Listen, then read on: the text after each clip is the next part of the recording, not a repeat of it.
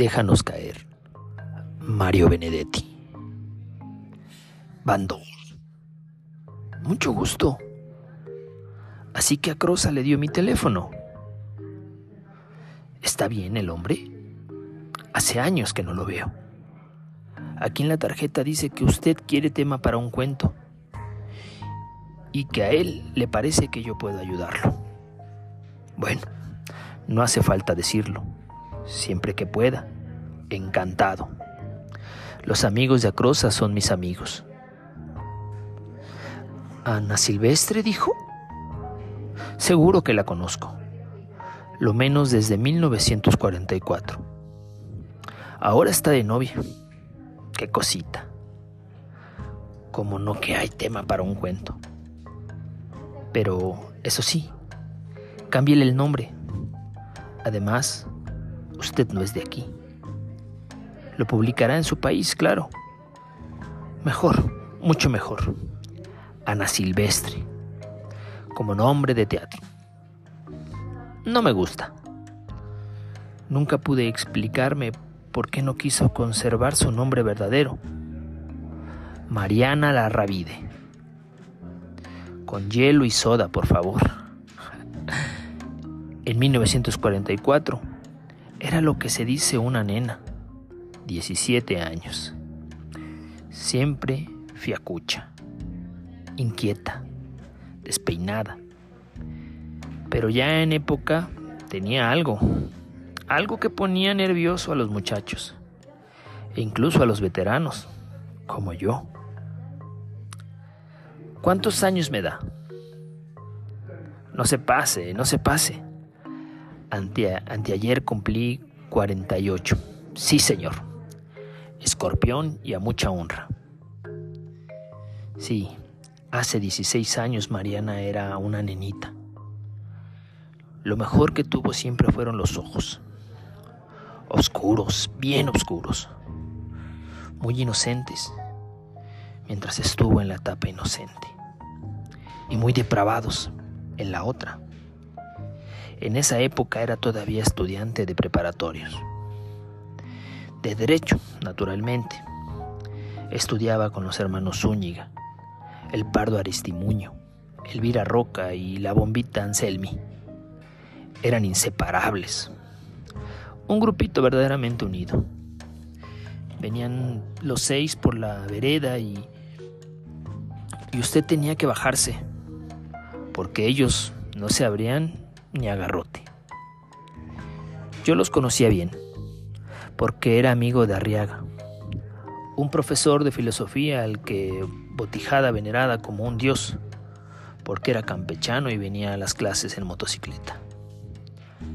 Así hasta que se escrachó en Capurro y Dragones contra un tranvía 22 que lo envió a Maciel con una pierna rota y otra también, jubilándolo para siempre del don Juanismo activo. Pero en ese entonces Arriaga ni soñaba con las muletas. A veces se sentaba conmigo en el café y veíamos entrar y salir la barra, dándose empujoncitos y gritándose chistes idiotas de esos que solo hace reír cuando se está en la edad de los granos.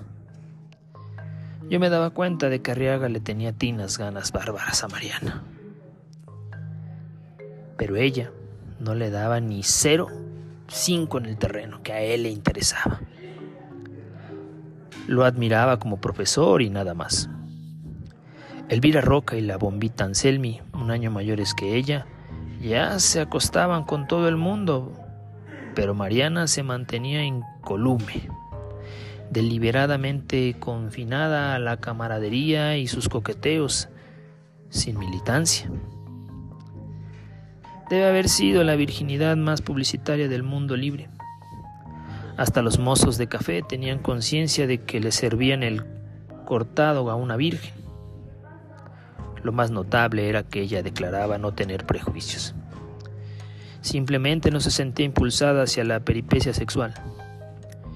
Le aseguro que, considerando que no se sentía impulsada, se las arreglaba bastante bien para hacerse mirar, mediante escotes abismales y estratégicos cruces de piernas. Nunca se pudo saber quién fue el primero. La bombita Anselmi desparramó la noticia de que había sido un ascripto del, del Velázquez. Pero este, que se llama, fíjese usted lo que son las coincidencias. Precisamente Vázquez. Una noche que tenía unas cuantas copas encima, confesó que había sido el segundo. Gracias y otro cubito. Ahí está. En realidad, el placer había sido varios candidatos. Yo entre ellos. Lo que pasaba era que Mariana le decía a todos que antes de esa caída solo había habido un hombre en su vida. Y uno se quedaba contento, de puro imbécil. Que era porque allí ser. Segundón era casi lo mismo que ser pionero.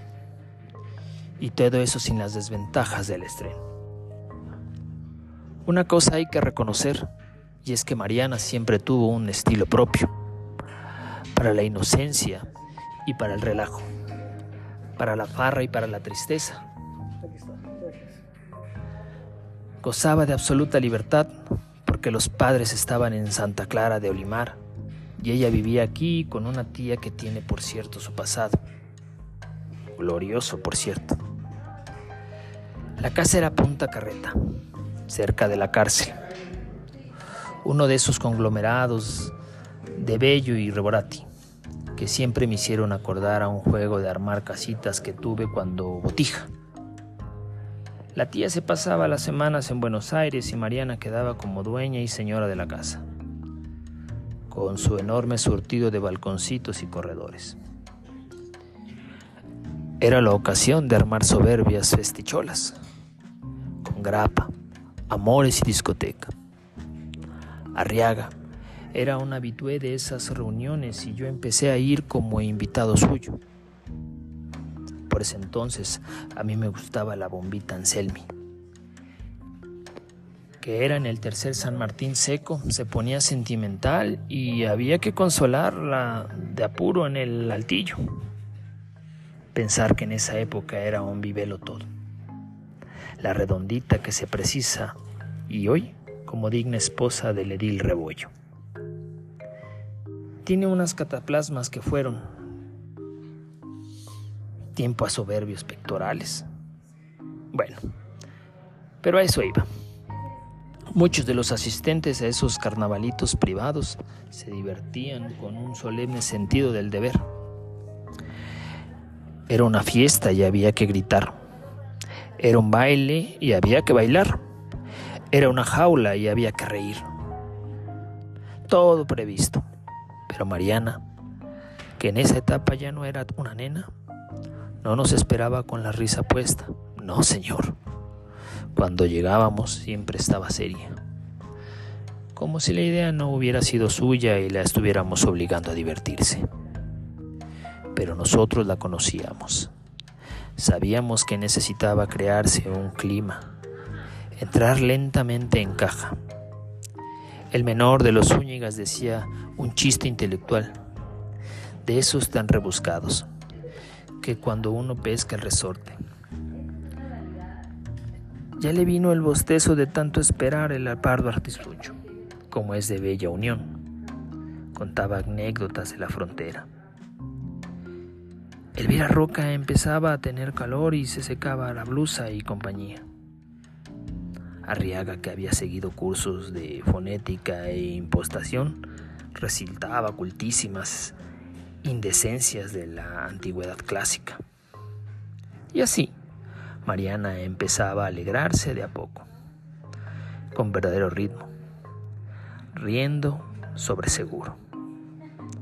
Fue Raimundo Ortiz, huésped de honor de uno de tales holgoríos, quien asistiendo a ese ascenso progresivo de lo que él, como buen hombre de teatro, llamaba el clímax. Le propuso a Mariana que ingresara en su conjunto, la bambalina teatro independiente. ¡Qué ojo! Desde el pique, Me parece recordar que debutó en una obrita de O'Neill. Mariana fue la favorita de los críticos, que en ese entonces eran pocos pero malos. Ortiz primero y después Olascuaga. Cuando ella se fue de la bambalina para telón de fondo, con motivo de los arañazos que le dio la beba Goñi la noche en que Mariana le arrebató el papel de ramera cuarta, en una obra que entonces era de vanguardia y hoy es de mode. Explotaron el filón y le hicieron representar todos los papeles de putitas de que dispone el repertorio universal. Le juro que sobre el escenario parecía extraída del Blue Star o del Atlantic. El mismo paso, las mismas caídas de ojos, el mismo ritmo de las caderas.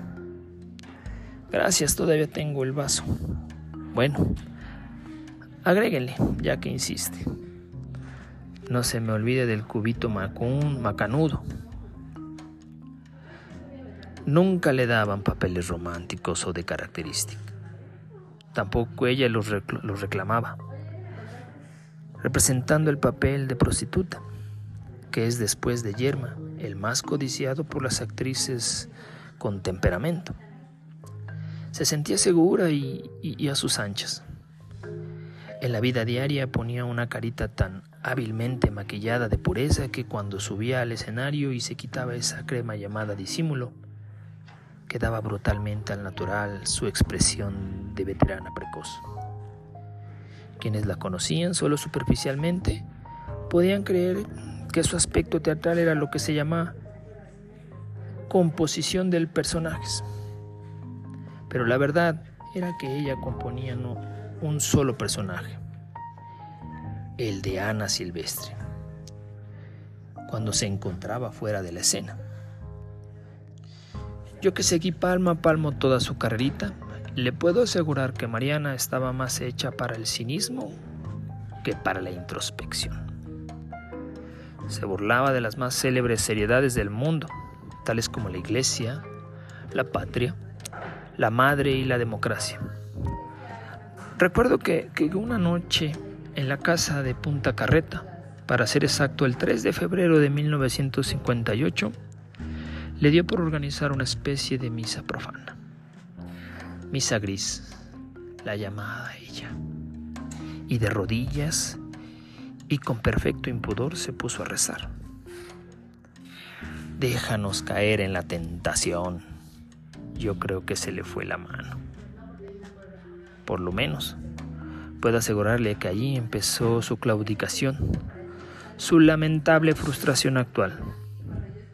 Porque Dios, ¿me entiende? Le tomó la palabra, la dejó caer en la tentación. Usted dirá que tentaciones. Sí, ya las sabía todas. Pero déjeme contarle, déjeme contarle. El conjunto de Olascuaga estaba ensayando una obrita de teatro nacional en aquel año que fue la epidemia debido a la subvención de teatros municipales. Feliz de usted que no asistió a ese auge. Había autores nacionales para regalar. Una vez éramos seis en lo de Chocho. Y de los seis, cinco eran autores nacionales. ¡Qué barbaridad! Solo yo conservé el invicto. Bueno, la obra que ensayaba, Telón de Fondo, no era precisamente de las peores. Creo, incluso, que sacó el tercer premio de las jornadas. Tenía un airecito sentimental, que tocó los críticos directamente en el sistema circulatorio. Le soy franco y le confieso que no me acuerdo del planteo, ni del nudo, ni menos que menos del desenlace. Pero sí me acuerdo de la figura central, una muchacha abandonada a la pureza. El autor, ¿sabe quién es? Edmundo Soria, hoy abogado y orador, Dicen que se levantó económicamente con su campaña anticomunista. Un ingenuo, en fin. Bueno, Soria había abrumado a su protagonista con la calamidad universal. Moría el padre y ella era pura. El padrastro le pegaba y ella seguía pura. El novio le insultaba y ella seguía pura. Le echaban del empleo y ella seguía pura. La agarraba una patota y ella seguía pura. Insoportable. Lo que se dice insoportable. Al final moría. Yo creo que de pureza. Puede ser que yo le haga las hipnosis con cierta mala leche, porque la verdad es que me dio relativa bronca que la pieza cayera bien y que algunos exigentes que yo conozco como si los hubiera barrido justificaran a Soria con el raquítico argumento de que cuando uno se propone hacer un melodrama hay que meterse en él hasta el pescuezo. La verdad es que sin Mariana la pieza hubiera sido un desastre sin levante. Pero déjeme contarle, el papel de la pura no la iba a hacer Mariana. ¡Qué esperanza! Durante tres meses había ensayado Alma Fuentes, nombre verdadero de Natalia Clapetbach, con un fervor y una memoria envidiables. Tres días antes del estreno, Almita cayó con rubiola y Olascoaga se enfermó a un problema que más artístico era de conformes.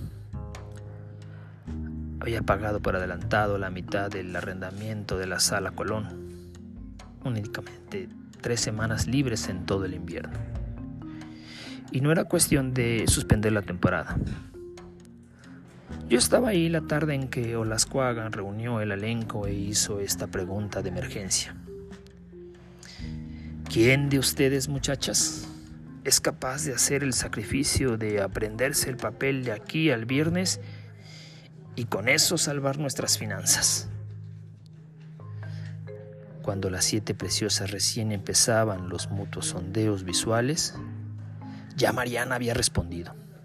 Yo ya me sé la letra. ¿Vos? Saltó las coagas con un estupor que era casi bronca. Lo miré y me di cuenta de que estaba pensando. ¿Cómo meter a la eterna ramera al elenco en un papel de pura, sin claudicaciones?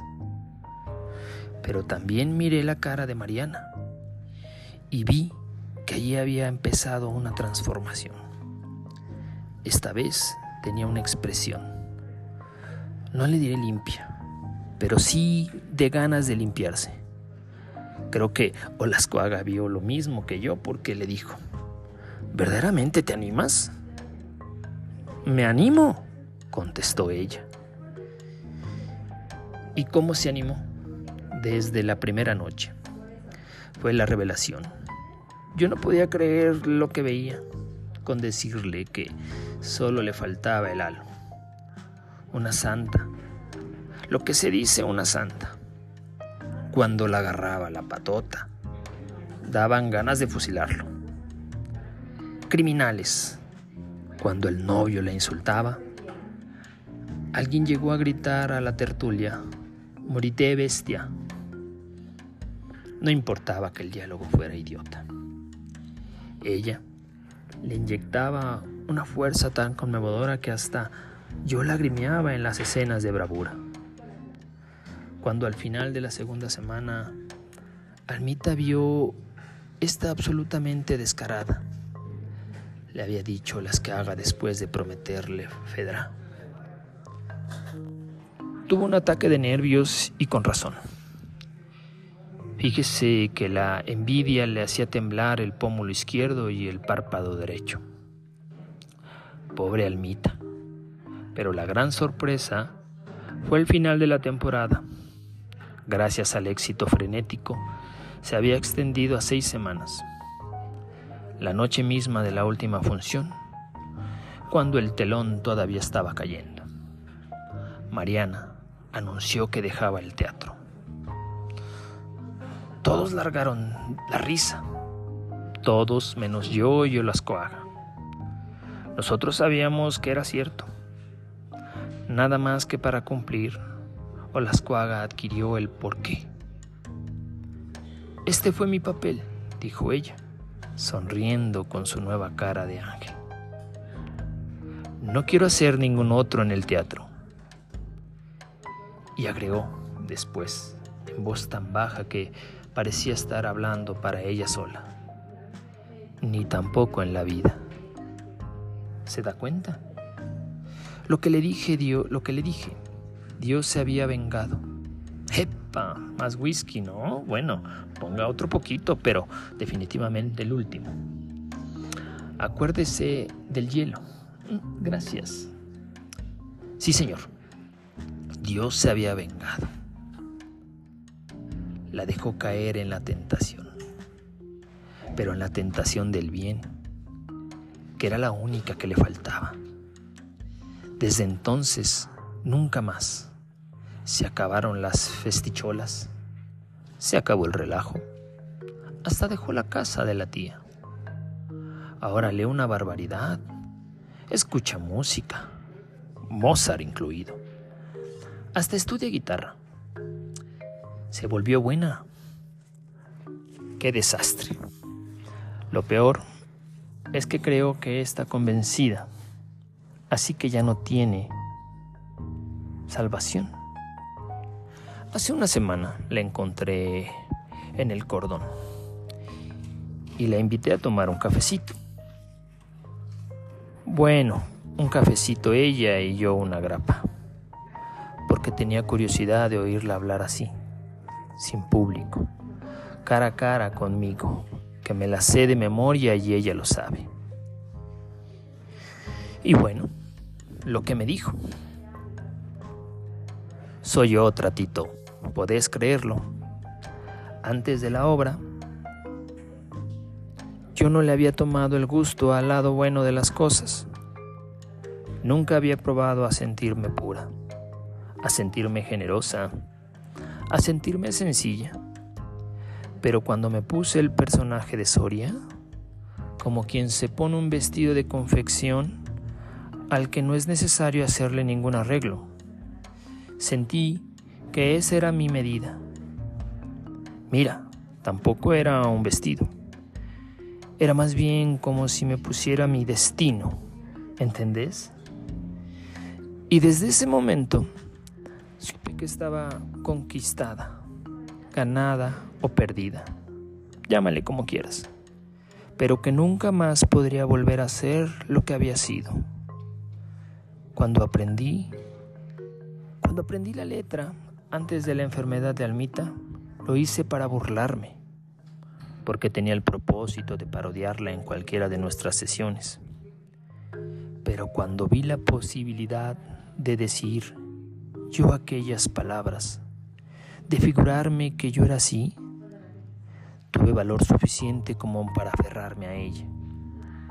Y cuando subí al escenario y las dije, te juro, Tito, que era yo misma la que hablaba. Te juro que nunca había dicho cosas tan mías como esas palabras ajenas que alguien me había dictado. Y después, agárrese bien, la revelación. Estoy de novia, ¿sabes? No hagas ese gesto, Tito. Vos no podés convencerte de que ahora soy otra. Pero yo sí lo sé. Estoy segura. Es un argentino, de padres holandeses. Tiene lentes y parece que te mira hasta el alma. Pero a mí no me importa porque ahora mi alma está limpia. No sabe nada de mi vida de antes. Solo sabe de esta que soy ahora y así le gusto. Yo no quiero que se entere. ¿Sabes por qué? soy otra. Es rubio y tiene cara de bueno. Yo no le miento, no le engaño, porque verdaderamente soy otra. Mide como dos metros, así que anda siempre como agachándose. Es un encanto. Tiene las manos largas y los dedos finos. Vino hace tres meses y se va dentro de dos. Lo principal es que me lleva con él y estoy salvada. No hay necesidad de que le cuente lo de antes, porque no es fuerte. No aguantaría el golpe. Vamos a vivir en Rotterdam. Y Rotterdam está lejos de Punta Carreta. Además, Dios está de mi parte. ¿Te das cuenta, Tito? Lloraba la imbécil. Pero lo peor era que lloraba de contenta. ¡Qué calamidad! Está más delgada. Se le ha ondeado el pelo. ¿Qué sé yo? Ni siquiera tuve valor para darle la ritual palmadita en la nalga. Como ha sido siempre nuestra despedida. Le confieso que estoy desorientado. Lo único que quisiera saber es quién es el imbécil que se la lleva a Rotterdam. Alto, rubio, de lentes, manos largas, dedos finos, como agachándose. Qué chiste. Igual a usted. No me diga que lo que faltaba. Ahora sí que está bueno. Lo que faltaba. Usted tiene la culpa por hacerme tomar cuatro whiskies seguidos. Y su nombre es Vandalhop. Claro, como el agua. Perdone por lo de imbécil. ¿Qué se va a hacer? Ahora ya no tengo arreglo. Pobre Mariana. Reconozca por lo menos que Dios no estaba de su parte.